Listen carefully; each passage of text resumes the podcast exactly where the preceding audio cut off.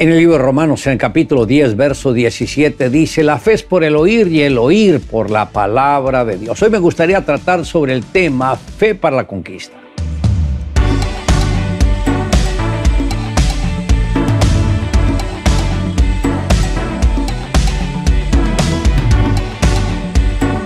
Sabemos que la fe es el escudo que el Señor nos dio para protegernos de todos los dardos del enemigo. Ahora es preciso recordar que la fe viene por el oír y el oír por la palabra de Dios y que hay cosas que la fe hace por nosotros. Es decir, Dios nos ha dado la capacidad de creer para cambiar las circunstancias positivamente, para lo cual es indispensable oír lo que Él dice al respecto, pues todo lo que nosotros queremos conquistar tiene que estar soportado por la misma palabra de Dios. Dentro de la palabra de Dios está la semilla de vida y cuando ésta cae en un corazón sano y lleno de fe, la semilla germina y da fruto, ese fruto del milagro que tanto se anhela, pues todo el poder de Dios está condensado en su palabra y solo nuestra fe es la que lo activa y lo pone en acción. Debemos entender que nuestros oídos tienen la capacidad de escuchar muchos sonidos a la vez, pero el éxito de oír la voz de Dios depende de nuestra atención.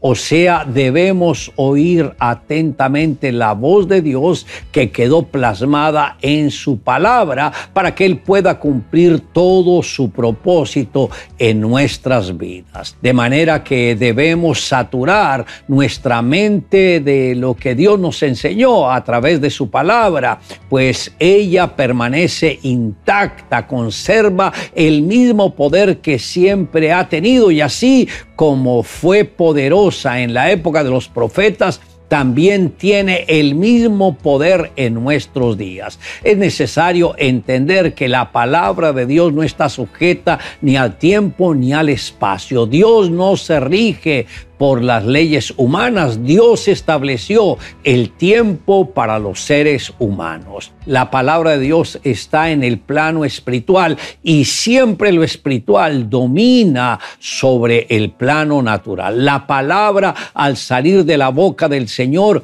no puede regresar hasta que haya cumplido todo aquello para lo cual fue enviada. Esto está en el libro del profeta Isaías en el capítulo 55, los versos 10 y 11. Es decir, mientras haya una sola vida dispuesta a creer en esa palabra, la palabra tiene que estar presente cumpliendo su misión también en esta vida. El mismo Señor Jesús lo dijo, el cielo y la tierra pasarán, mas mis palabras no pasarán. La fe en Dios se convierte en la muralla protectora más poderosa que jamás haya tenido. Viene a ser un alto refugio para su vida. Jesús dijo, bienaventurado el hombre que me escucha, velando a mis puertas cada día, guardando a los postes de mis puertas, porque el que me halla hallará la vida y alcanzará la benevolencia de Jehová. Esto está en Proverbios capítulo 8 versos 34 y 35.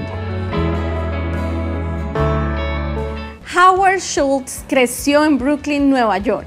Cuando tenía tan solo siete años, su padre perdió su trabajo, quedando humilde esta familia sin una fuente de ingresos. Sin embargo, Schultz consiguió estudiar en Michigan gracias a una beca deportiva que posteriormente perdió por una lesión aunque logró graduarse.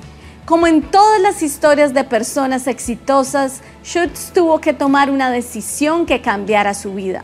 Dejó un trabajo estable para convertirse en director de ventas y marketing de una compañía de máquinas de café oriunda de Seattle, Starbucks. Este empresario tenía una visión muy clara de lo que quería hacer con Starbucks, pero sus dueños no acompañaban esta mirada. Por ello, Schultz dejó Starbucks para abrir su propia cafetería, a la que estamparía la cercanía de un café italiano, lo que no pudo hacer con Starbucks, y la bautizó como Le Giornale. No obstante, un par de años después los dueños le vendieron a Starbucks, que en ese momento solo contaba con seis tiendas. De inmediato empezó a expandirlo y a imprimirle un concepto que marcaría la diferencia. Así fue como Starbucks se convirtió en una de las compañías de café más grandes del mundo, con presencia en 65 países y Schultz uno de los hombres más influyentes del mundo. Si este hombre no se hubiera esforzado, cada victoria en su vida no habría sido posible pudo haberse condenado a una vida de frustraciones, pero él se determinó conquistar, se incomodó y buscó un futuro mejor hasta que vio los frutos de su entrega y dedicación.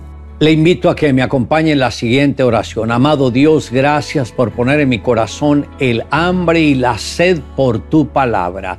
Gracias porque en la medida que tengo contacto con cada una de tus enseñanzas mi fe va creciendo hasta entender que tú eres el verdadero Dios, que tú me diste vida eterna y que tú quieres usar mi vida para poder influenciar en otras personas. Te amo Dios, en Cristo Jesús.